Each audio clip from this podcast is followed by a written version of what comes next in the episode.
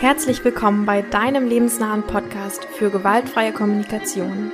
Wirf mit mir aufgesetztes Harmoniebedürfnis über den Haufen und erlebe stattdessen echte Verbindungen zu dir und anderen. Ich bin Daya und mir fehlen die Worte. Nicht. Naja, vielleicht manchmal. Aber hört selbst und viel Freude beim Anwenden.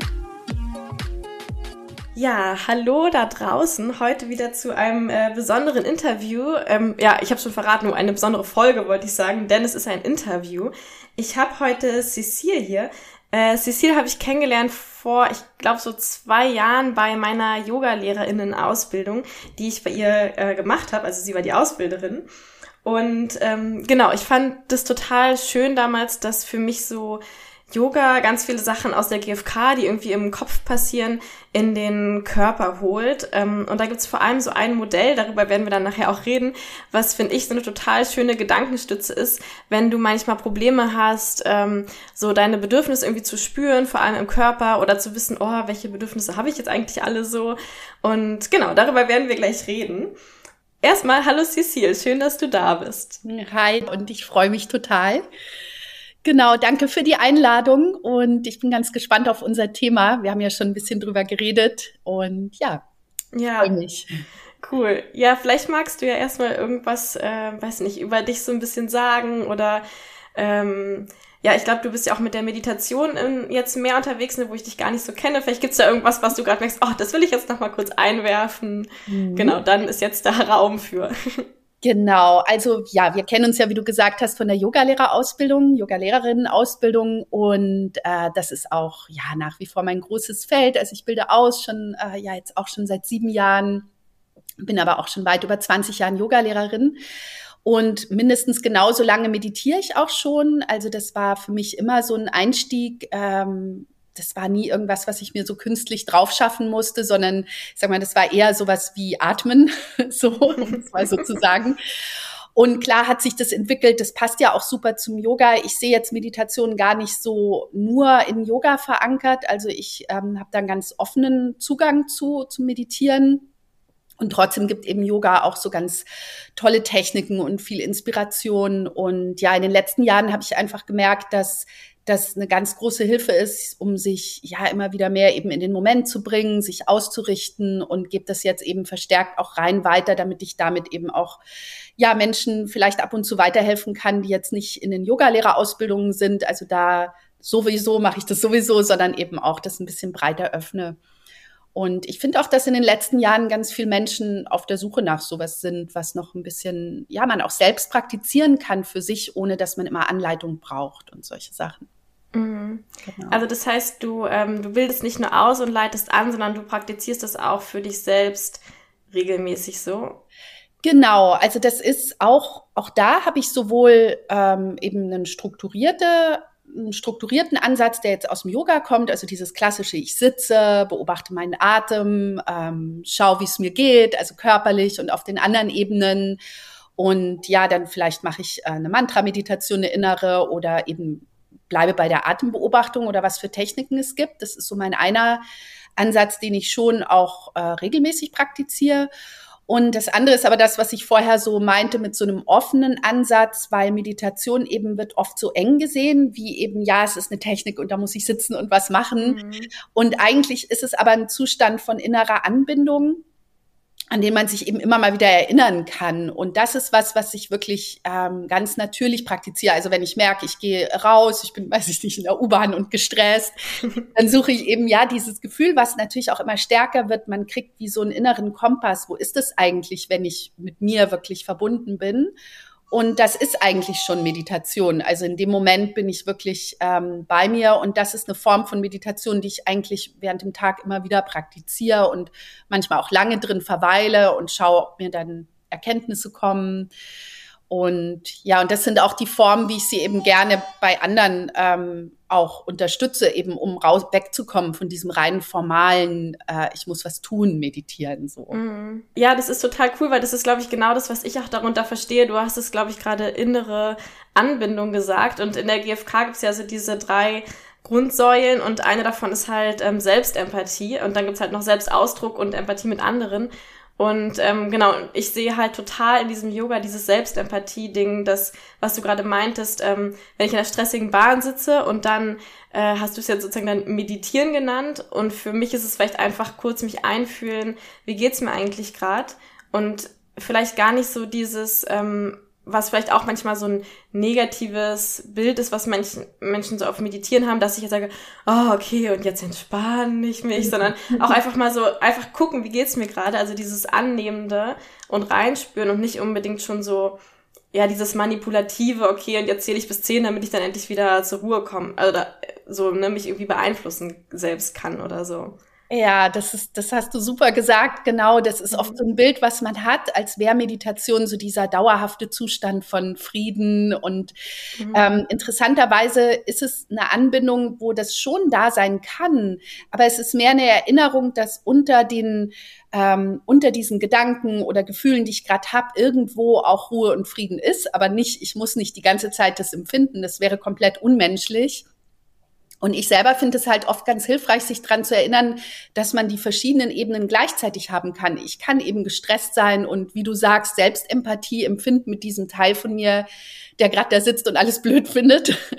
Und ich kann mich aber gleichzeitig erinnern, okay, aber es gibt mehr. Also ich denke, Meditation ist vielleicht dann einfach der Schritt hin, so ich erinnere mich, dass ich ähm, habe diese Gedanken und Gefühle, aber es, es gibt einfach mehr und ich darf die aber haben und mit denen sein. So, mhm. Das ist für mich so ein Teil davon.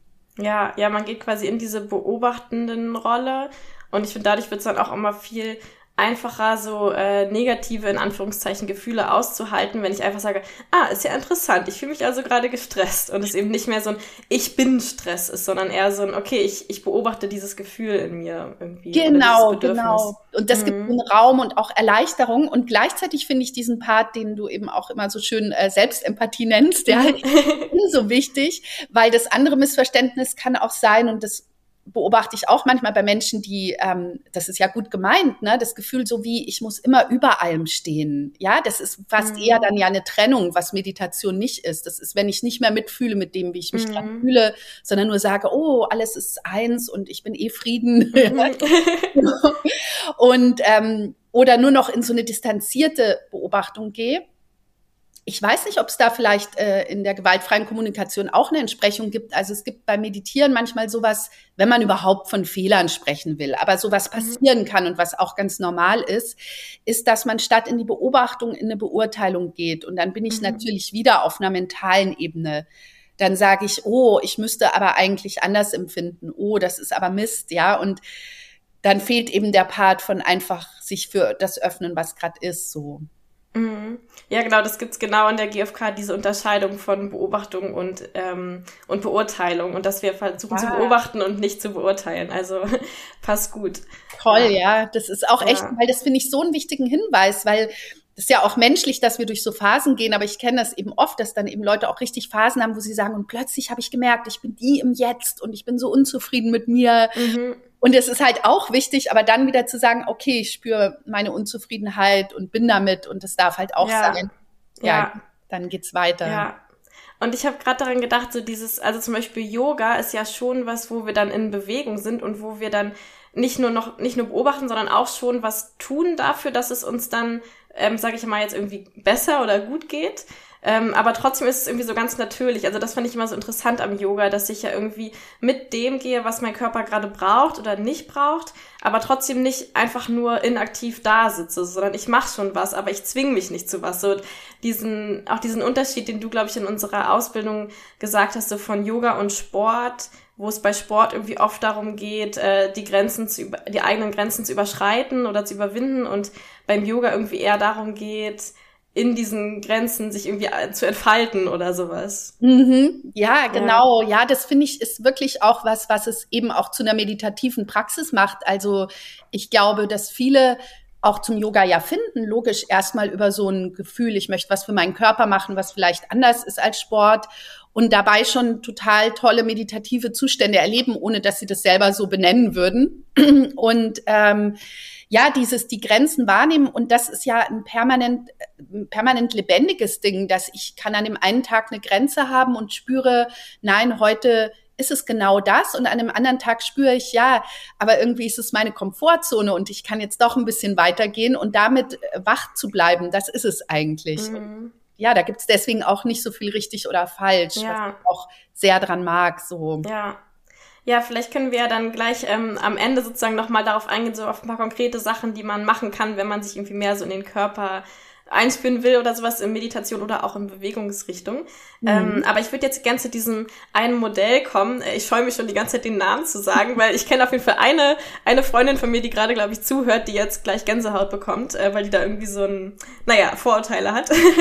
ähm, genau, und zwar finde ich dieses Chakrenmodell im, im Yoga oder aus dem Yogischen total toll, weil, ähm, genau, da wirst du gleich bestimmt viel mehr dazu sagen können als ich, aber ähm, weil ich finde, das also das ist eigentlich für mich ist das so eine so ein Mapping, also quasi so eine Landkarte in meinem Körper, wo einfach so Qualitäten eines also ja Qualitäten im Leben oder in der GfK nennen wir es halt Bedürfnisse, so ein bisschen so ähm, bestimmten Körperstellen zugeordnet werden. Und ich finde das total toll für mich als Selbstempathie, Erinnerungsstütze, dass ich halt ähm, wie so eine Eselsbrücke, das hat man sich als Schulkind irgendwie früher öfter mal auch so gestellt, dass ich halt schaue, okay, ich gehe einmal so meinen Körper und diese Körperstellen durch und guck, äh, welches von diesen Bedürfnissen ist denn eigentlich gerade irgendwie unerfüllt oder erfüllt oder irgendwie lebendig in mir. Mhm. Ähm, genau, darum mag ich dieses Modell so super gern. Ähm, und jetzt für Leute, die überhaupt nicht wissen, was Chakren oder sowas sind, kannst du dazu mal so ein paar Sätze allgemein erstmal sagen und dann können wir mal auf die einzelnen Chakren vielleicht ein bisschen eingehen. Mhm. Ja, gerne. Also erstmal verstehe ich, verstehe ich dein Zögern und äh, ich, ähm, ich habe da auch nicht immer so locker drüber geredet oder beziehungsweise schaue auch oft ähm, mit wem kann ich da welche Worte finden, weil ich auch verstehen kann, so ein bisschen, ja, was da auch für Vorurteile vielleicht dranhängen oder wie das manchmal rüberkommt. Also erstmal sind die Chakren ein System von Energiezentren, die man schon dem Körper zuordnet, aber im Yoga wird der Körper eben ganzheitlicher gesehen. Das heißt, es gibt den physischen Körper, wie wir den anfassen können, Fleisch, Blut, Muskeln. Und ähm, innerhalb diesem Körper gibt es eben Prana, die Lebensenergie, die uns durchströmt. Und diese Energie ist sozusagen in bestimmten Körperstellen stärker vorhanden, beziehungsweise spezialisiert sich dort, könnte man sagen. Und das sind die Chakren. Äh, das gibt sieben Hauptchakren, können wir ja gleich nochmal mehr darauf eingehen. Aber was erstmal so vorab, äh, vielleicht auch für die, für die das so ein bisschen ja abstrakt klingt oder ja einfach auch seltsam, nochmal wichtig ist, ist zu sagen, dass es wirklich ein Modell ist. Deswegen finde ich es auch gut, dass du es so nennst. Also die Menschen haben einfach vor tausenden von Jahren Dinge beobachtet, wo mehr spürbar war, als es wirklich was, was beobachtet und erfahren wurde. Und dann versucht man eben sowas in ein System zu bringen. Und ein System ist nie die ganze Wahrheit. Ja, die ganze Wahrheit ist immer das, was wir in dem Moment empfinden. Und klar bündeln wir dann so Erfahrungen und sagen, damit wir auch damit arbeiten können oder so eigentlich Worte dafür haben, äh, brauchen wir sowas ab und zu. Ne? Und eben im Yoga spricht man dann oft davon, ja, diese Asana oder diese Stellung, diese Haltung, die ist jetzt äh, besonders wirkt stark auf das zweite, dritte oder vierte Chakra. Und dann weiß eben jeder, was gemeint ist. Mhm. Was ich noch, auch noch ganz spannend finde, ist, dass man trotzdem äh, es ist nicht nur pure subjektive Erfahrung, sondern das sind Körperstellen, wo man tatsächlich mehr Spannung messen kann. Also wir alle haben ja auch elektrische Spannung in uns. Und ähm, das sind diese Zentren. Und was dort auch zu finden ist, ist interessanterweise, und das wusste man ja damals gar nicht, weil die Anatomie noch nicht so weit war, man findet dort verstärkt ähm, ähm, Plexus, das ist der Plural von der Plexus, das sind so Nervengeflechte. Also fast jeder kennt ja den Begriff Solarplexus, ne, so rund um den Magen. Und es sind besonders sensible Stellen im Körper. Und das ist quasi keine Einbildung, sondern zum Beispiel auch unser Herz hat extra Nervengeflecht ähm, und auch andere Stellen im Körper, wo wir besonders stark Dinge wahrnehmen. Wie, mhm.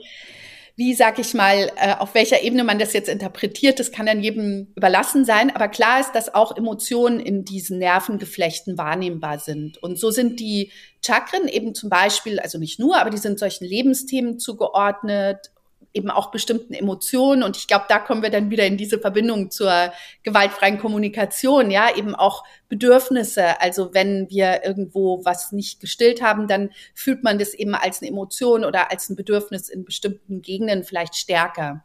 Mhm. Genau. Ja, genau. Ich, ähm, also ich bin ja, ich bin ja studierte Physikerin, das heißt, ich bin hm. ja immer mit diesem wissenschaftlichen so, ne?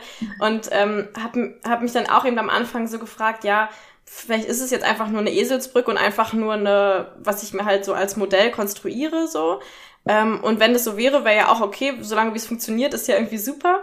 Äh, und gleichzeitig ist es ja einfach so, wenn wir jetzt die Tacken gleich so ein bisschen besprechen, ähm, es gibt ja dieses ganz typische, okay, ich, ich spüre ein Kloß im Hals und dann spüre ich halt wirklich da irgendwas. Oder wenn ich halt irgendwie mit meinem Bedürfnis nach Liebe gerade total verbunden bin, dann spüre ich es halt auch irgendwie so im Herzraum. Oder wenn ich gerade total aufgeregt und irgendwie leidenschaftlich und kreativ bin, dann spüre ich es auch so bei mir kribbeln im, da äh, weiß ich gar nicht, wo mein Uterus sitzt oder so, also da so unten irgendwo. Mhm. Also es ist ja, also es ist schon mhm. irgendwie, also da ist schon so irgendwie was und ob das jetzt wissenschaftlich ist oder nicht. Ähm, ich denke immer, solange wie es halt irgendwie funktioniert und mich, ähm, ja, mich irgendwie weiterbringt, ist es ja einfach schön und ob es jetzt nur nachgewiesen werden kann oder nicht oder so, oder ob ich dann wirklich dran glaube oder nicht, ist dann, finde ich, gar nicht mehr so wichtig. Ja, ja, das ist ein guter Ansatz. Das denke ich auch, weil sonst ähm, macht man sich wieder so eng, ja. Und das ja, soll genau. gar nicht sein. Es soll eher weit machen und entspannen und Möglichkeiten geben. Ja. Und ja, was du beschreibst übrigens mit diesem Prickeln, das ist tatsächlich so, natürlich sind wir alle anders und jeder hat ja auch andere Erfahrungen und ist dadurch auch körperlich vielleicht an anderen Stellen sensibler oder nicht. Aber es gibt wirklich so allgemeingültige, fast allgemeingültige Dinge. Wie du eben sagst, klar findet das Sprechen ja im Hals statt, da haben wir unsere mhm. Stimmbänder und alles und dann spüren wir halt auch dort eine Blockade. Aber besonders spannend finde ich zum Beispiel auch so Sachen, die man sich nicht ganz erklären kann. Zum Beispiel viele Leute, die ein bisschen Höhenangst haben, die beschreiben, dass sie, wenn sie sich über so einen Rand äh, beugen, dass sie das zwar im, im Solarplexus spüren, mhm. ähm, ähm aber auch ja wie im Beckenboden. Mhm, ja. Das ist so ein Gefühl wie, und manchmal geht es in die Knie. Und ja. tatsächlich, äh, man kann jetzt diese Themen eben so übertragen. Also wenn wir jetzt schon so in die Stellen der Chakren eintauchen, ja. so das erste und allerwichtigste Chakra ist so unsere Basis. Mhm. Das ist unser Wurzelchakra, kann man sich denken. Und das ist eben von der Struktur im Körper, ist es so gleichbleibend mit so Beckenboden, ähm, durchaus auch so ausstrahlend natürlich in die Beine, die uns ja tragen, etc. Und wenn man sagt, Höhenangst hat ja auch sowas von, da ist eben die Existenz zu Hause, ja, also so das ganze Existenzielle, das ist ja so eine Angst. Gleichzeitig im Solarplexus ist aber auch das, ist das Ich zu Hause, es ist das dritte Chakra. Und beides ist ja so in Frage gestellt, wenn ich jetzt denke, ich falle gleich. Mhm. Ja, also klar ist das jetzt so, diesen Bogen, den kann man in Frage stellen. Ja, da, da bewegen wir uns jetzt in, in der Form der Interpretation. Aber es ist trotzdem spannend, weil es nie was so Abgehobenes ist, sondern es gibt immer was Konkretes im Körper. Ja, genau. Ja. So. Ja, dann lass uns doch einfach mal die äh, vielleicht von unten nach oben irgendwie so ein bisschen durchgehen, wenn du magst. Ja, gerne. Also du hast gerade das Wurzelchakra schon angesprochen. Ja, und das ist tatsächlich natürlich unser wichtigstes. Also ohne das ähm, fühlen wir uns einfach ja nicht zu Hause in uns, aber auch nie geborgen, nie sicher. Was dort auch zu Hause sind, sind tatsächlich solche Grundbedürfnisse. Und man kann sich das vorstellen, dass die Chakren wirklich so aufeinander aufbauen, also ganz simpel gesprochen, wenn ich kein Haus habe und nicht genug Essen, dann kümmere ich mich nicht um meine Kreativität oder meinen Ausdruck. Es ist klar, ne? Also deswegen, das ist wirklich, das muss zumindest äh, einigermaßen gesichert sein. Und wir finden dort halt auch so Existenzthemen, die, glaube ich, jeder vielleicht irgendwann mal in seinem Leben kennt. Sowas wie, ähm, mein Beruf, ist der sicher? Oder mein, meine Finanzen. Also solche Sachen finden dort statt.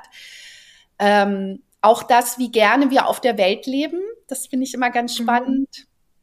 Es gehört ja auch dazu, ne? also fühle ich mich wirklich wohl und zu Hause und äh, da sind Leute natürlich unterschiedlich auch abgeholt worden als Kind, würde ich mal sagen. Also nicht alles jetzt sind jetzt unsere Eltern, aber man kann die Chakren auch so Lebensaltern zuordnen. Und das erste Chakra ist halt tatsächlich dieses, ich bin geboren und wie sicher fühle ich mich, wie gut sind meine Grundbedürfnisse versorgt, auch nach Bindungen und ja, äh, mhm. Sicherheit eben, genau. Und ähm, ja, wenn das so erfüllt ist, dann wandern wir eben höher. Dann sind wir jetzt im zweiten Chakra. Das ist, wie du vorhin schon gesagt hast, so bei Frauen so der Uterus. Es ist Unterleib. Ähm, es sind alle unsere Fortpflanzungsorgane im Ganzen, kann man so sagen. Und da ist so Kreativität, Lebensfreude, vielleicht nicht so eine luftige Kreativität, die kommt später noch weiter oben, sondern tatsächlich so diese ganz ähm, ursprüngliche, also dieser Wunsch, sich auszudrücken und eben auch Lebenslust. Also manche sagen Sexualchakra dazu. Ich finde, das ist auf jeden Fall drin, aber es begrenzt es ein bisschen, mhm. weil es mhm. eben alles ist, wo ich auch was kreiere. Also Geburten im weitesten Sinne, ne? jedes Projekt, was wir machen, alles ist dort ähm, Ausdruck unserer Lebensfreude.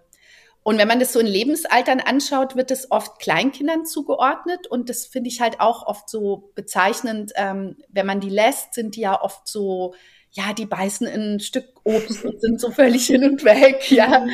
Die tanzen einfach, ja, egal was jemand sagt. Und das ist eigentlich so, dass ein freies zweites Chakra ist. Ich ähm, mache einfach, was ich in dem Moment empfinde und genieße die Welt so. Ja, und auch hier ist es ja irgendwie wieder so dieses typische, wenn wir so tanzen, dann ist ja auch, finde ich, diese Körperregion so eine, die total dabei angesprochen wird. Also passt es ja. auch wieder so mit dem Körper irgendwie und na, da können wir ja später nochmal, aber wie man die dann so anregen kann, ist ja total, wenn ich merke, boah, irgendwie fühle ich mich gerade nicht so, als könnte ich mich einfach so kindisch ausleben, was gerade irgendwie hochkommt, dann passt es ja total gut, einfach mal so ein bisschen zu tanzen und wie die Hüfte zu schwingen und ja. ja. Genau. Okay. Ja, auch, auch super ja. wichtig jetzt zum Beispiel in der Zeit, wo alles so ein bisschen reduzierter war, die letzten zwei Jahre. Mhm. Ich glaube, da war viel, unsere zweiten Chakren wurden nicht so abgeholt. Mhm. Ja. Und ja. genau, dann kann Tanzen oder so Bewegungen überhaupt ganz viel ja. helfen. Mhm. Okay, dann, äh, dann kommen wir weiter zum dritten. Mhm. Das dritte ist, ähm, muss ich jetzt so ein bisschen ironisch sagen, aber Yogis mögen das oft nicht so, weil das egoistisch klingt, da weißt du, so Quatsch. Ah, ja. Das ist äh, unsere Selbstdurchsetzung, also es ist so das Ich und Abgrenzung im Guten.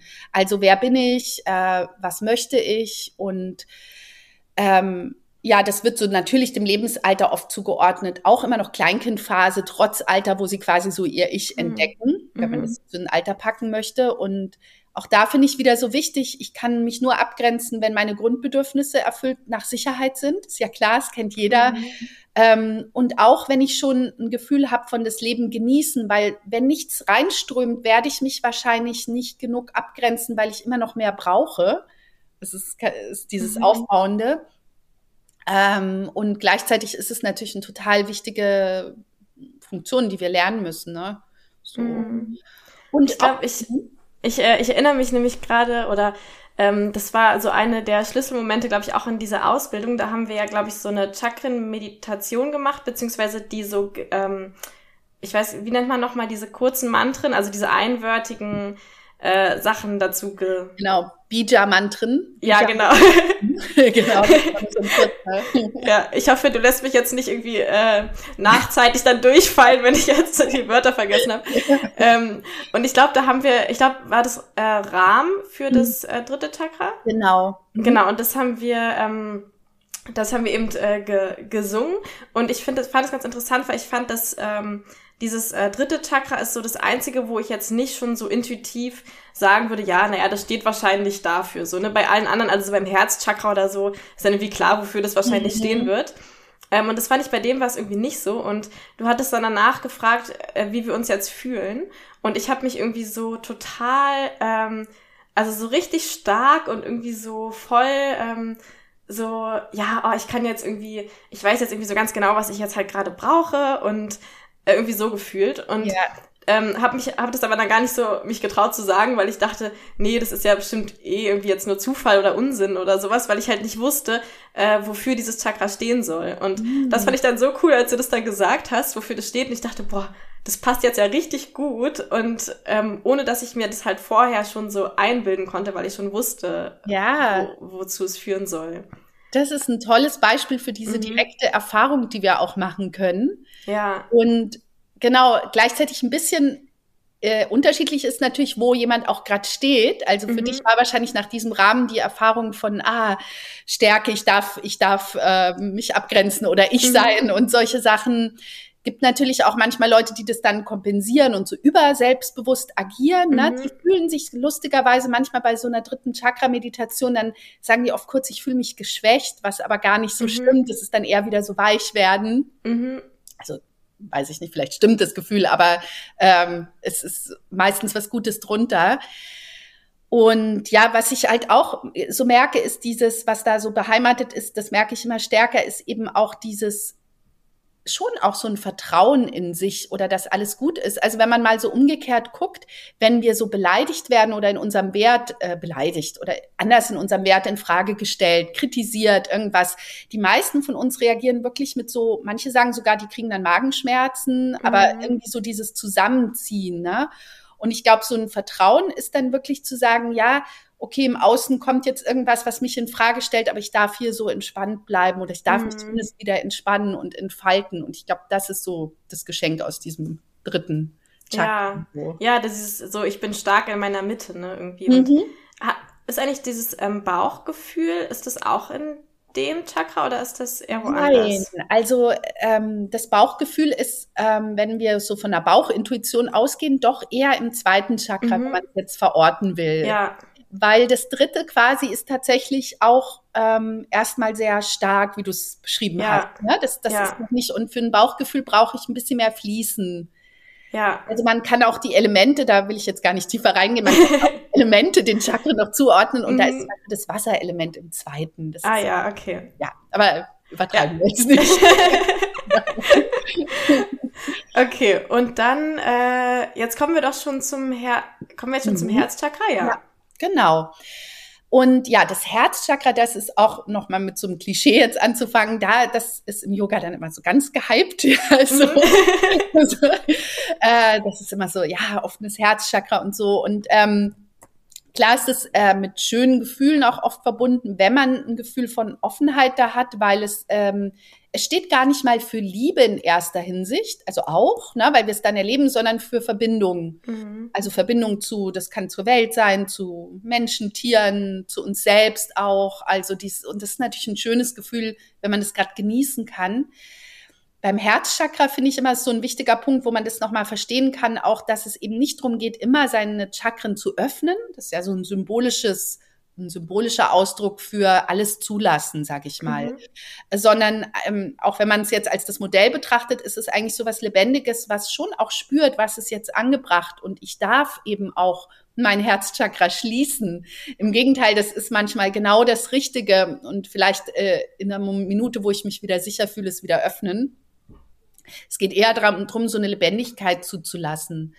Und ich glaube, was man mit diesem Herzchakra öffnen machen möchte, ist, wenn wir diese Lebendigkeit verloren haben, wenn wir merken durch irgendwelche Verletzungen oder so, wir sind permanent verschlossen, dann macht es Sinn, ähm, einfach zu schauen, kann ich langsam wieder in Sicherheit, vielleicht eben bei einer Yogastunde in der Rückbeuge fühlen, wie das ist, wenn ich mich da frei fühle.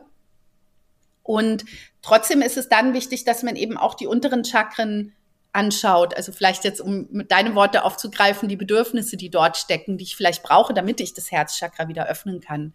Brauche ich Sicherheit? Brauche ich ein bisschen mehr Lebensfreude wieder? Oder brauche ich eben Abgrenzung? Finde ich auch spannend. Ne? Das kommt vor, bevor ich mein Herz öffne, muss ich vielleicht noch mal Nein sagen zu irgendwas. Mhm.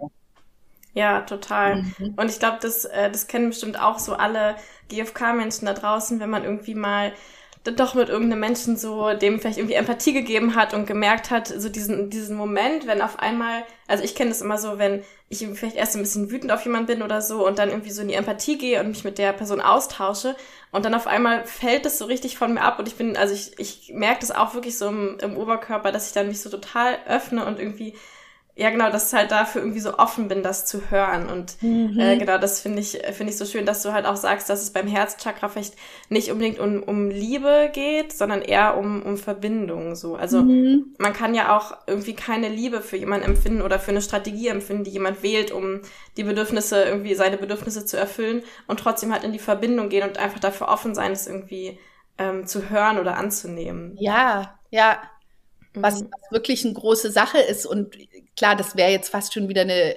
Interpretation, aber im Prinzip ist das auch Liebe, ne? In dem Moment, ja, also sich, ja. sowas, sich was zu öffnen, was ich vielleicht eben eigentlich innerlich jetzt gar nicht ähm, möchte oder ja. was auch immer, ne? So. Ja, genau, ja.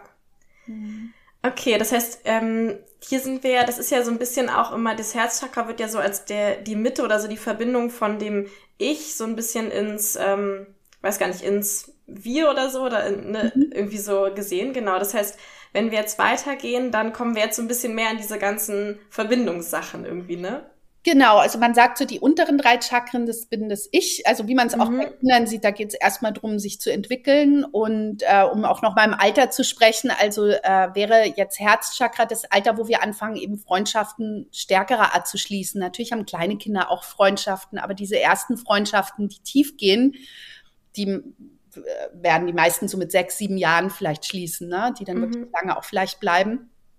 Und äh, ja, auch für uns als Erwachsene eben ist das so, jetzt begeben wir uns eben, wenn wir diese Sicherheit haben in uns, in Verbindung und alle oberen Chakren werden jetzt auch immer feiner und sind so ein bisschen mit, was mache ich in der Welt, wie drücke ich mich aus, kommt jetzt ganz viel. Also nach dem Herz kommt dann eben das Kehlchakra, etwas, wo ich mir jetzt vorstellen kann, wenn man von der Kommunikationsebene kommt, wo man bestimmt auch viel äh, mitarbeitet. Mhm. Ähm, Wobei ich so finde im Gespräch mit dir, auch schon die Male davor, wo wir gesprochen haben, dass es eben so schön ist, das so ganzheitlich zu sehen, dass Kommunikation eben eigentlich dann auch überall mhm. stattfindet, ja. logischerweise. Ne? Aber hier jetzt im Kehlchakra ist eben ganz viel wieder Ausdruck, aber anders als im zweiten Chakra nicht dieser ganz intuitive, ich spüre die Welt und, und äh, sondern ich, es ist schon verfeinert. Also ich werde, man wird auch bewusster. Also man sagt, die Chakren jetzt, die sind nicht besser oder schlechter, die erfordern nur eine höhere Bewusstheit. Also hier steuere ich auch, was ich rausgebe vielleicht, wie ich mich zeigen will. Hier kann ich auch entscheiden, ähm, das zu sagen oder nicht zu sagen, das zu schreiben oder nicht zu schreiben. Und ich finde, so im Körper ist das für mich immer so symbolisch. Hier wird ja eine der engsten Stellen im Körper kommen da. Also wenn man die Körpermitte so anschaut, ne, ist mhm. so wirklich unsere Kehle. Das heißt, hier muss ich auch, hier entscheiden sich einfach Dinge. Mhm. So.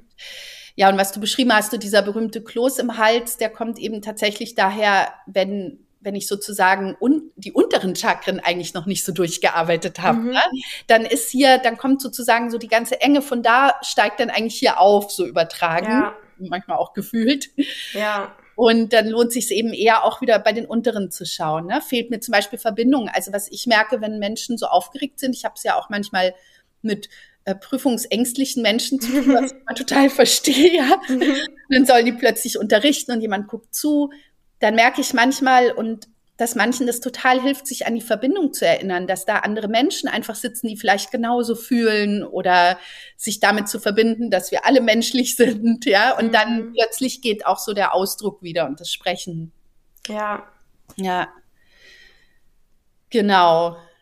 Das ist das. Ähm, ja, ich überlege gerade, ob ich dazu, ich denke halt, irgendwie müsste ich dazu noch irgendwas sagen, weil jetzt geht es ja um Kommunikation, dann ist es ja total wichtig. Aber ja, ich finde auch, also, so wie du sagst, eigentlich Kommunikation ist halt was, was überall passiert und wie du es gesagt hast, mit dieser, wenn die Enge irgendwie hochsteigt, dass wir dann diesen Kloß im Hals bekommen oder wenn es jetzt ähm, in GFK würde man vielleicht eher sagen, wenn halt diese anderen Bedürfnisse, die da so unterhalb sitzen, irgendwie noch nicht so gehört wurden oder so. Ähm, das sagen wir auch oft, wenn ich noch nicht ähm, Selbstempathie oder Empathie von jemandem bekommen habe, kann ich unmöglich jetzt empathisch mit einer anderen Person sein, mhm. weil ich erstmal mich selbst halt ausrichten muss. Und dann kenne ich auch dieses, dass so alles in mir so ansteigt, wirklich körperlich, und dann spüre ich, wie mein Hals halt total diesen Kloß bildet. Und ich denke so, entweder ich schreie jetzt irgendwelche wüsten Beleidigungen raus oder ich kann einfach gar nichts sagen. Ähm, hm. Genau. Ja, ja, was ja vielleicht auch, also klar muss man dann schauen, in welchem Kontext, aber das wäre auch eine Reinigung des, äh, ja. so mal richtig alles rauszulassen. Ja. Äh, was ich aber auch daran so spannend finde und deswegen, es gibt ja auch andere Kommunikationsansätze, ne? aber was ich da wirklich mag an dem, ohne dass ich das jetzt so gut kenne, aber das, was ich mhm. von dir kenne, ist dieses eben der Respektieren dessen, was da drunter steckt. Weil ich finde, so dieses einfach etwas sagen, bringt ja auch so gar nichts. Also ja. natürlich kann man sich schöne Formulierungen überlegen, aber das wäre dann eben auch nicht zielführend in diesem Chakra, ja. Das, mhm. ähm, darunter leiden, glaube ich, auch viele viele von uns, äh, wenn wir gezwungen sind, zum Beispiel durch den Job immer alles ähm, auf eine bestimmte Art auszudrücken, die wir gar nicht wollen mhm. oder die uns nicht entspricht. Das sind ja. alles auch Punkte, die man dann dort ja kennenlernen kann. Ja, ich finde die Idee gar total schön, dass die Sachen, die ich dann sage, nicht tatsächlich im Hals entstehen, sondern gespeist werden von unten. Das heißt, das, was ich nach außen gebe, ist eigentlich nur äh, diese ganzen, also im, wenn jetzt, wenn wir jetzt da so diese äh, GFK-Säule des Selbstausdrucks zuordnen würden im Hals, dann was ich ausdrücke, ist halt nicht irgendwas, was ich mir jetzt im Kopf ausgedacht habe oder so, sondern gespeist wird es von unten und unten sind halt diese Bedürfnisse ja Sicherheit, irgendwie ich selbst sein, Autonomie, ähm, mhm. Verbindung, Kreativität und davon wird quasi das gespeist, was ich dann auch nach außen gebe. Also ja. das ist auch so ein ganz schönes Bild, vielleicht manchmal, wenn man sowas sagen will, zu schauen, okay, kommt es irgendwie gerade so von oben oder kommt es wirklich von unten? Oh, das ist super. Das ist ein mhm. ganz toller Hinweis. Ich glaube auch für viele, ähm, ah, manchmal gibt es ja so, so einen Kontext, oft im Beruf oder irgendwas, wo man das Gefühl hat, alle meinen jetzt sehr vernünftig reden zu müssen. Mhm. Und ich mag das, äh, dass du sagst, es ist gespeist, weil es ist tatsächlich immer gespeist. Ne? Ja. Und es wird immer irgendwie mit rauskommen. Äh, ja. Auch wenn wir denken, ich bin jetzt super vernünftig. Ja. ja, und das mit dem oben und unten ist eine tolle Hilfe. Also, ja. Mhm. Okay. Mhm. Ja. Äh, genau, dann können wir ja mal einen Schritt weiter nach oben gehen. Ja, dann sind wir nämlich mhm. um. Weil äh, auch das ist so ein Begriff, den viele, glaube ich, kennen, so drittes Auge, das mhm. ist so in der Mitte der Stirn. Mhm. Äh, die Chakren werden aber eben nie so flach vorne verortet, weil es eben wirklich Körperregionen sind. Also man meint damit tatsächlich einfach die Mitte unseres Gehirns. Manche sagen, das sind bestimmte Drüsen im Gehirn, die da angesprochen sind, Zirbeldrüse oder Hypothalamus, da werden verschiedene Sachen gesagt. Ähm, was damit aber gemeint, also was dem zugeordnet ist, ist eigentlich so unser intuitives Wissen. Und das muss man dann auch nochmal unterscheiden ein bisschen zu dem Bauchwissen. Also wir brauchen das Bauchwissen, ähm, aber im, im dritten Auge würde sich das sozusagen mit unserem Kopfwissen verbinden. Mhm. Also, dass wir auch tatsächlich das gezielter einsetzen können. Äh, zum Beispiel wäre jemand hat ein gutes Bauchgefühl und kommt in den Raum und, und fühlt sich einfach unwohl. Das gibt's ja manchmal. Und unser ähm, äh, drittes Auge, das könnte jetzt dieses Bauchgefühl zusammenführen mit einer klareren Einsicht. Also zum Beispiel sagen, okay, ich check mal, bin einfach ich das, weil ich gehetzt bin oder was mitgebracht habe. Hm, ist es meine Position im Raum? Also diese Sachen, die können ja auch ganz schnell ablaufen, ja. Oder hatte ich mal eine Erfahrung mit einem Menschen, an dem mich die anderen Menschen gerade erinnern oder so, ja. Mhm. Und dafür brauchen wir das siebte Chakra. Das ist weniger Nachdenken als so ein Zusammen, so wie so eine Schaltzentrale unserer verschiedenen Kanäle, die wir von Wissen haben. Mhm. Und das, da bin ich auch immer großer Fan von, dass wir eben nicht denken, jetzt müssen wir müssen uns unterscheiden zwischen Intuition und unserem gelernten Wissen, sondern wir nutzen unsere Intuition, um auch unser gelerntes Wissen in den richtigen Kontext zu setzen, weil wir alle wissen so wahnsinnig viel. ja. Mhm. Aber wann wende ich was an und wann merke ich, das ist jetzt angebracht? Das alles findet halt jetzt mhm. aus diesem Yoga-System betrachtet dort statt. Und werde auch dann sowas wie so in so Entscheidungen für die Zukunft treffen oder solche Sachen? Genau, also ohne dass jetzt ich da große, mit großen Begriffen rumschmeißen will, mhm. aber was wie eine, eine gute Zukunftsvision zu haben, würde auch, äh, würde mhm. man dort verorten. Ähm, und ja, und das kann man ja nur durch eine Art Intuition auch. Ne? Ich kann die ganzen mhm. Fakten sammeln und dann kann ich sagen, okay, was, was, ähm, was macht Sinn? Also wo schaue ich gerade hin, sozusagen mit meinem inneren Auge? Also mhm. auch das Visualisieren findet dort statt. Das heißt, ich muss mir ja eine Zukunft ausmalen können. Wir machen das halt leider oft mit dem Negativen, da sind wir oft super gut drin. Mhm. Ist auch okay, ne? Und ich denke, oh Gott, und dann werden alle das und das malt voll aus, ja. ja. So, und das ist halt auch in Ordnung, aber man kann es halt auch mal in die andere Richtung machen und schauen, okay, wie, wie, so fast wie mit Optionen spielen. Mhm. Und klar, wenn wir jetzt uns so langsam nochmal äh, so auch anschauen, was jetzt im Yoga natürlich auch eine große Rolle spielt, findet dort dann aber schon auch so eine Stille statt in Meditation, also tiefere Einsichten. Mhm. Äh, also es ist wirklich nicht Denken richtig damit gemeint, jedenfalls ja. nicht Denken, wie wir das oft kennen. Ja. So. Ich versuche ja auch gerade noch so ein bisschen die GFK-Bedürfnisse ähm, so unterzukriegen. Und zum Beispiel ein Bedürfnis, was ich total oft habe, ist so ein Bedürfnis nach Entwicklung und so. Und ich frage mhm. mich gerade, ob das auch so da irgendwie mit drin wäre. Also irgendwie Neues ja. lernen oder ja, mich so entwickeln, wachsen, irgendwie sowas. Absolut, absolut. Mhm. Genau, das ist ja auch so ein Grundbedürfnis. Und äh, ja. wenn wir die anderen Bedürfnisse einigermaßen erfüllt haben, dann haben ja. die meisten ja irgendwie das Gefühl von Inspiration ist vielleicht ja. noch, der dort stattfindet. Ja. Ja. Schön, ja. Genau. Okay, jetzt haben wir noch eins. Ähm. Genau, wir haben es fast geschafft. Das letzte mhm. ist dann quasi so ähm, das siebte Chakra am Kronenpunkt, sagt man immer, also am Schädeldach ähm, und wird wie drüber hinaus auch ähm, angesetzt. Also das ist im Körper und drüber hinaus und ist interessanterweise wieder Verbindung, aber da könnte man jetzt sagen, das ist unsere Anbindung an das, was mehr ist als das, was wir in unserer kleinen Persönlichkeit noch haben. Da sind wir ja eh in den anderen Chakren. Und hier wird's jetzt natürlich, da muss man wirklich schauen, dass man das absolut respektiert, wo Menschen mit ihren Glaubenssystemen sind. Ähm, es geht hier gar nicht so drum, an irgendwas Bestimmtes zu glauben ich glaube, dass ich glaube, das Einzige, wo es schwierig wird, ist mit dem System, ist, wenn man ein ganz, ganz materialistisches Weltbild nur hat. Also sagt, da ist nichts anderes. Ähm, ich finde immer, für mich am stärksten wirkt es, ist meine Anbindung an den Kosmos oder an das, was mhm. ist. Ja, ich, also wir sind einfach mehr und wir haben ja auch als Menschheit ein kollektives Wissen oder wir haben auch ein kollektives Gefühl, wir sind nicht getrennt, wir sind auch nicht getrennt von dieser Erde, wir sind nicht getrennt vom Himmel, ja, solche Dinge. Mhm.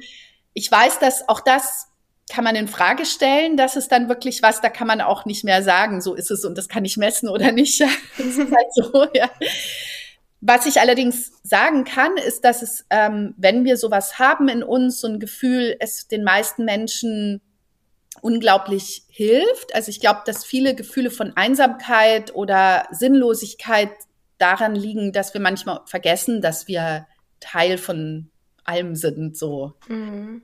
Und ja, das, also man merkt jetzt schon an den Worten, es wird jetzt halt abstrakter, ne? Mhm. Uns jetzt in diesem oberen Chakra, aber man kann so sagen, ähm, ja, wenn es so über den Kopf hinausgeht, also so ein Gefühl von Weite, was vielleicht manchmal entsteht. Ich versuche gerade das mit so einem Körpergefühl mhm. zu verorten. Also wenn wir so merken, ja, manchmal haben wir das in der Natur oder ich, wie wahrscheinlich mhm. ganz viele, habe das, wenn ich so auf Wasser schaue, ja, und es mhm. ist so mhm. weit und dann, dann merkt man plötzlich, okay, ja, es gibt alles, so meinen Wunsch nach dem, nach dem, nach dem, aber eigentlich ist alles gerade mhm. sich so ganz an und das ist dort, also. Ja. Mh. Ja, ich finde so Bedürfnisse, die da auch total gut hinpassen, sind so, ähm, so loslassen und sich hingeben mhm. und irgendwie so dieses Vertrauen. Aber also ich finde es ganz interessant, dass auch so diese, ähm, also manchmal werden ja auch die Chakren so ein bisschen als so äh, nicht Gegensätze, die sich ausschließen, aber so Gegenpole quasi, die jeweils die, die sich gegenüberliegen, gesehen. Irgendwie mhm. so.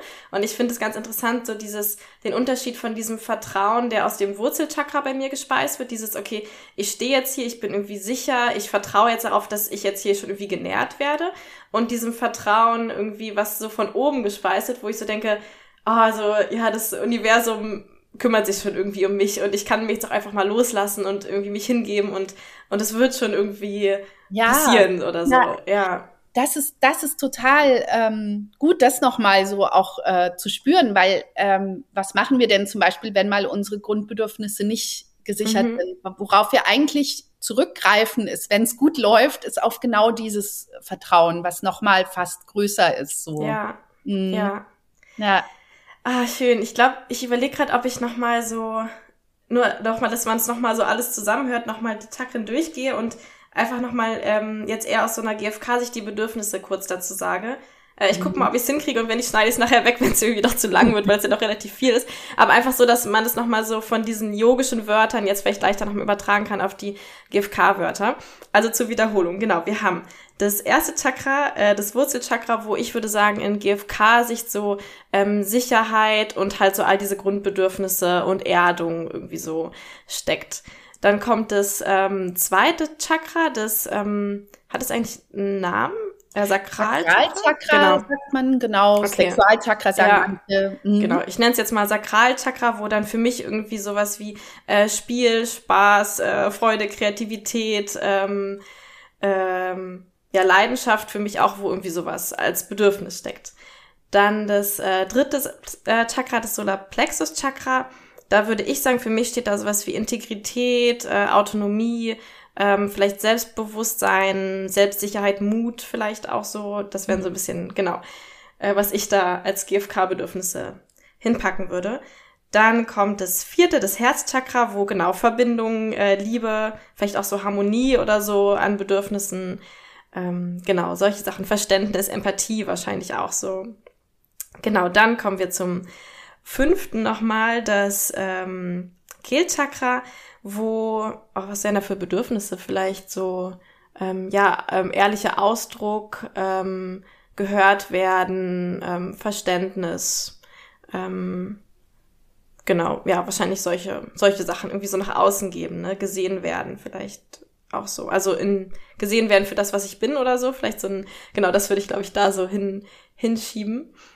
Ähm, und dann kommen wir zum sechsten, zum äh, dritte, drittes Auge-Chakra, wo dann genau, da hattest du gesagt, ich finde total schön so Inspiration, ähm, auch Intuition als, ähm, als Bedürfnis ähm, und vielleicht so genau Entwicklung, ähm, Weitsicht, solche Sachen irgendwie. Und dann das letzte und siebte Chakra, wo es dann um ja diese Verbindung zu allem und Hingabe und ähm, Loslassen und Sicherheit und sowas geht. Genau. Passt wirklich toll, muss man ja. schon sagen, ne? ja, finde ich auch. Also ja, deswegen ja. finde ich es halt so schön, weil ich wirklich dann immer wie so ein Check einmal durchgehen kann und, und irgendwie finde ich, ist da auch so schon alles eigentlich vereint. Also ich wüsste jetzt gar nicht so, ah, aber dieses Bedürfnis gibt's ja noch, was da irgendwie nicht drin steckt oder mhm. so. Also genau. Ah, schön. Ähm, ich guck mal, okay, wir sind jetzt bei einer Dreiviertelstunde ungefähr. Vielleicht können wir trotzdem noch so, so ein ganz paar Sachen äh, sagen, die du sagst, so wenn ich irgendwie merke, ich habe da so ein verstopftes Chakra oder irgendwie, ich merke da, irgendwie klemmt's da irgendwo, was man da machen kann. Genau, also das ist ähm, vielleicht sogar auch wieder ein paar Ähnlichkeiten, das mhm. du mir nachher sagen. Also das erste ist, es nicht wegmachen wollen, sondern mhm. wahrnehmen. Das kann man ganz gut in, mit dem Atem auch schaffen. Also wenn wir was nicht fühlen wollen, dann halten wir oft intuitiv den Atem kurz mhm. an. Und auch das ist okay, das können wir so wahrnehmen. Also, und auch das ist manchmal eine gesunde Regulation, also wenn wir mhm. irgendwo sind, ja. Ähm, aber einfach sich dann vielleicht im Nachgang zumindest die Zeit nehmen und mal zu checken, okay, und das ruhig, also wenn man es jetzt von der Chakra-Seite anschaut, auch mal so im Körper verorten gleichzeitig offen bleiben, dass es vielleicht mehr ist als nur ein Körpergefühl. Also ich sag mal so, manchmal nenne ich das so schwebende Gefühle auch zulassen. Zum Beispiel, ah, ich habe ein komisches Gefühl in meinem Solarplexus oder in meinem Unterbauch und da muss man sich jetzt nicht an die Chakren klammern, aber sozusagen diese andere Ebene reinlassen. Also was für ein Gefühl steckt da? Das ist das Erste. Und dann einfach liebevoll das ähm, das da sein lassen und vielleicht auch mal schauen, was braucht es gerade von mir? Ja, braucht es ähm, gesehen werden oder würde ich gerade gerne damit in den Arm genommen werden, auch wenn es gerade nicht geht, also was auch immer. Und äh, dann ist es schon so, und da findet man natürlich so seine eigenen Methoden, die man gern mag, dass dann im nächsten Schritt erst tatsächlich Bewegung reinbringen gut ist. Also es ist einfach wie, ich habe es jetzt gefühlt, ich habe es angenommen und jetzt darf ich es auch sanft in Bewegung bringen. Sanft oder vielleicht auch mal radikal, ja. Und äh, klar, ohne dass ich jetzt für jedes Chakra könnte man natürlich auch Asanas nennen, also Yoga-Übungen, aber darum geht's gar nicht. Es geht auch einfach mal reinzufühlen, was braucht's gerade. Also zum Beispiel fühle ich mich eng, möchte ich vielleicht mich ausschütteln zu Musik oder das berühmte in der Kehle eng, vielleicht habe ich irgendwo Möglichkeiten einfach zu summen, zu tönen oder oh, zu gähnen, also weit zu werden oder ist mir danach joggen zu gehen oder was, also was brauche ich da vielleicht, um das in Bewegung zu bringen? Ich glaube, das ist so die, die schnellste Methode und dann aber dabei mit mir zu sein, also nicht dem Gefühl wegzurennen, es nicht wegzumachen, sondern zu sagen, okay, ähm, hier, meine Wut, die braucht jetzt irgendwie äh, starke Bewegungen, aber kann ich die eben umwandeln in irgendwie Energie? Ja, also was, was ist sozusagen das Geschenk da drin? Und wo kann ich damit hingehen? Mhm. Dazu braucht man natürlich Zeit. Also ich glaube, wenn man jetzt in der Situation steckt, ist wirklich das Beste und ich spüre, ich werde eng, das einfach wahrzunehmen und liebevoll damit zu sein. Ich weiß, das ist so eine Wiederholung, aber es ist es halt einfach. Also nie versuchen sozusagen Chakra zwanghaft zu öffnen, und was ich dann eben, worüber wir ja auch schon geredet haben, sinnvoll finde, ist, ist, was liegt drunter? Also eben, okay, ich werde eng im Herz, fühle ich mich denn hier sicher?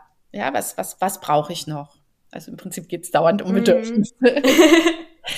ja, und wer wirklich so ein bisschen Zeit hat oder das zu so einer eigenen Praxis machen möchte, der kann einfach sitzen. Und wie gesagt, für Meditation braucht man nicht immer wahnsinnige Tools. Es ist letztendlich den eigenen Atem beobachten und wenn man eine Chakra-Meditation draus machen möchte, zum Beispiel eine freie, vielleicht einfach mal diese sieben Stellen so durchgehen im Körper und sich zwei, drei Atemzüge einfach dahin verbinden und vielleicht so auch sich das Wort mal zu vergegenwärtigen, so Sicherheit oder wo ist meine Kreativität und dann einfach so durchgehen. Es ist so wie so ein, ich empfinde das immer wie so einen ganz kleinen Hausputz, so einmal mhm. checken, ja, so durch, durch äh, Staubwischen.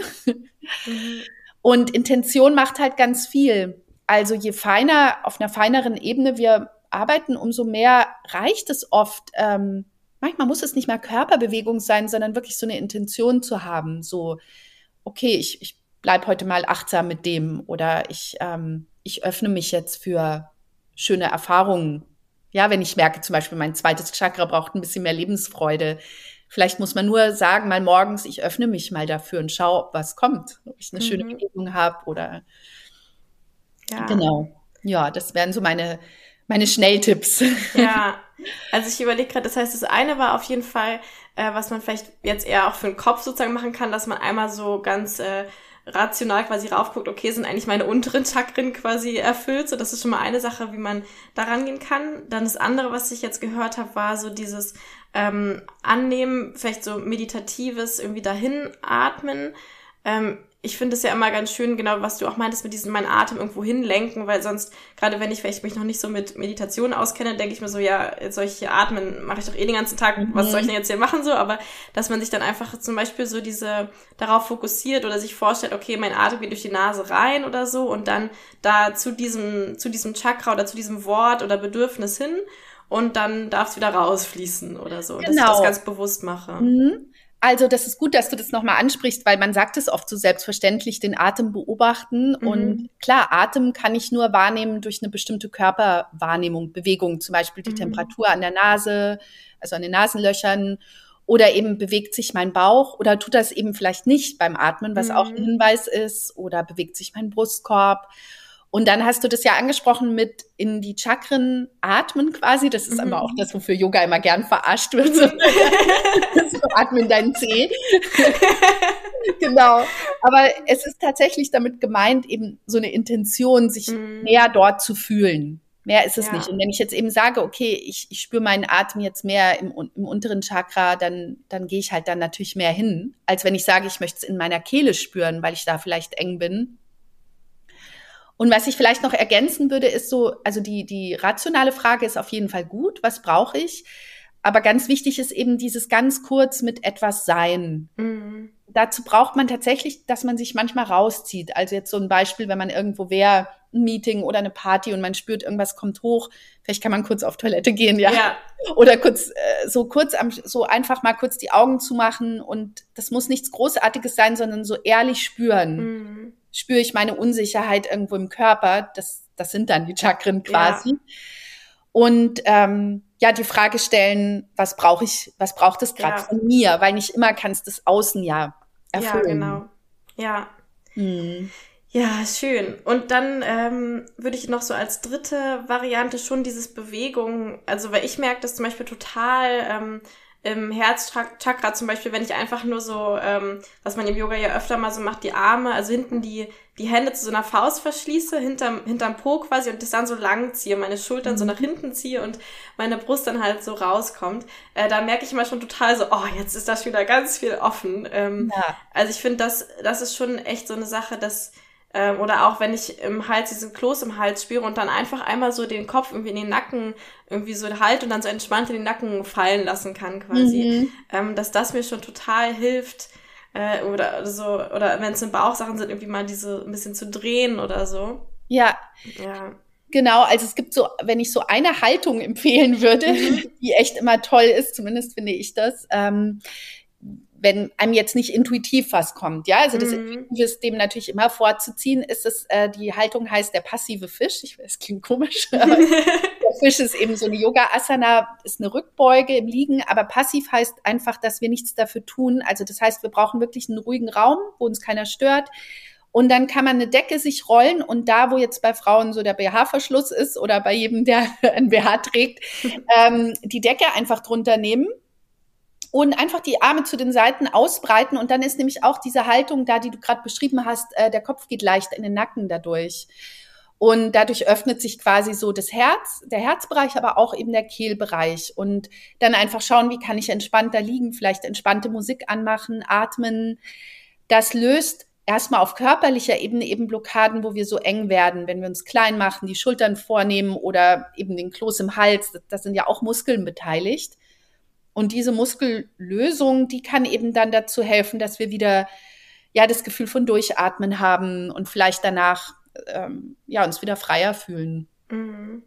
Also was, ja. was man zum Beispiel gut abends machen kann, wenn man merkt, man hatte so einen Tag, wo man sich so zusammengefaltet fühlt danach. So. Ja. Ja. Ja, total. Äh, und gleichzeitig auch, also äh, das würde jetzt zu weit führen, aber man kann ja auch, ähm, es gibt ja bei Chakren immer dieses, wenn sie äh, zu wenig oder auch zu doll geöffnet oder ja zu doll aktiv sind vielleicht sogar, dass man auch schaut, wenn ich irgendwie merke, boah, irgendwie den ganzen Tag ist so viel auf mich eingeprasselt und ich habe irgendwie äh, ich habe schon wieder Empathie mit allen gehabt, außer mit mir, dass man einfach mal sagt, okay, vielleicht ist es, braucht es eher so eine, dass ich mich selbst mal so richtig umarme und quasi ja. eher so mein Herzchakra wieder so ein bisschen schließe oder so. Also es kann ja wirklich, wie du gerade meintest, ja. so dieses Intuitive, was, was braucht eigentlich diese Körperregion gerade für eine Bewegung? Absolut. Also zum Beispiel dieses Bedürfnis, aufs Sofa zu gehen und im Winter mit einer Decke. Das ist mhm. eigentlich ein intuitiver Versuch und der klappt ja auch oft, die Chakren einfach mal so vor der Außenwelt zu verbergen, ja? ja. Und ganz schönes ist, wenn wir so merken, oh, jetzt stecke ich aber schon seit ein paar Tagen in diesem gleich abends auf dem Sofa fest, ja, und, und man, man merkt, es kommt so aus der Balance, die Dinge eher mal bewusst zu tun. Mhm. Also dann wirklich sich, was brauche ich eigentlich? Ah, okay, ich brauche ein bisschen mehr Schutz oder ja, und dann, dann rekreieren wir das nicht dauernd irgendwie jeden, weil wir haben gute Mechanismen, ja. uns zu regulieren, aber genau, dann, dann ja. übertreiben wir es nicht quasi mit. Ja, genau. Ja. Ah, schön. Oh, ich freue mich gerade total, weil das ist irgendwie bei Interviews öfter bei mir so, dass ich denke, ach, das wird bestimmt ganz cool, ganz interessant und dann danach denke ich so, oh, das war ja so inspirierend und dann freue ich mich total, wie viele tolle Sachen da so untergekommen sind. Ja, ähm, ja total ja, schön. Auch, fand es auch inspirierend, dieses, ähm, das nochmal aus deiner Sicht auch zu hören mit den Chakren. Mhm werde ich bestimmt jetzt in den Ausbildungen auch öfter mal äh, erwähnen, ne, dass es ja irgendwie diese Bedürfnisse auch in anderen Bereichen manchmal so äh, mhm. formuliert werden auch. Also ganz spannend. Ja. ja. Cool. Ja, äh, Cecile, was, äh, was machen denn jetzt, also was machen denn jetzt Menschen, die vielleicht nicht gleich eine Yogalehrerinnen-Ausbildung bei dir machen wollen? Oder selbst die auch, äh, was machen die denn jetzt, wenn sie irgendwie mehr von dir oder über dich erfahren wollen? Genau, also ich versuche immer auch ähm, Angebote jetzt mehr und mehr zu öffnen für Menschen, die einfach äh, ja Interesse haben an Meditation. Manchmal sind auch Yoga-Elemente drin. Ähm, ich gebe immer mal wieder so online jetzt ähm, Abende, das, im Moment nenne ich die Self-Care-Abende. Ich glaube, ich bleibe auch noch eine Weile dabei, habe ich das Gefühl. ja. Die gehen so zwei Stunden, wo wir tatsächlich mit verschiedenen Techniken arbeiten, wo man jetzt überhaupt noch nicht mal Yoga-Erfahrung haben muss. Also da geht's dann ähm, ja manchmal einfach drum, Altes äh, zu lösen. Manchmal ähm, ja sind also Meditationselemente sind immer viele drin, aber manchmal ist auch Atem drin, ähm, so zugängliche Bewegungen, solche Sachen kann man auf meiner Website finden. Und ja, ich versuche auch immer so Meditation noch so niedrigschwellig anzubieten. Im Moment äh, versuche ich ein bisschen mit Instagram. Also ich mache die dann live, aber stelle die dann halt die Aufnahmen rein. Da bin ich noch ein bisschen am Suchen, wie ich das noch äh, einfacher unter die Leute bringe. Also wer das mhm. sozusagen gerade braucht und das Gefühl hat, weil mir eben so wichtig ist zu sagen, okay, das darf auch mal ganz spontan einfach zehn Minuten sich mit irgendeinem Aspekt beschäftigen sein. Und da eben nicht so eine Hürde zu bauen, wie Meditation ist ein Ding, da muss ich jetzt äh, ganz lange immer sitzen und für arbeiten. Mhm. Also. Ja. genau. Okay, das heißt, äh, man findet dich bei Instagram. Ich werde dann einfach alles unten verlinken. Genau. Aber du kannst ja schon mal die Namen sagen. Ja, also äh, jenseits der Ausbildung, meine Website ist dann mein Name, der so kompliziert ist, also cecilguiomar.de. Mhm. Ich glaube, die musst du drunter schreiben. Ja. Und äh, darunter findet man mich auch auf Instagram.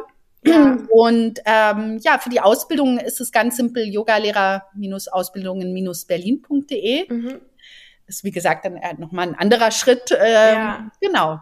Okay, und ich glaube, auf Instagram heißt du Meditieren mit Cecile, richtig? Genau, ja. Ja. Ja. Okay, cool. Und dann kann man sich wahrscheinlich auch für den Newsletter anmelden, wenn man von diesen Self-Care-Abenden äh, wenn man da erfahren will. Oder die sind wahrscheinlich ja. auch dann schon auf deiner Website mit Daten. Also das ja. auf jeden Fall. Ähm, und was ich auch mache, das habe ich ganz vergessen, das mag ich eigentlich wahnsinnig gern, das ist ähm, einmal im Monat kostenlos eine Stunde an Neumond immer eine Meditation.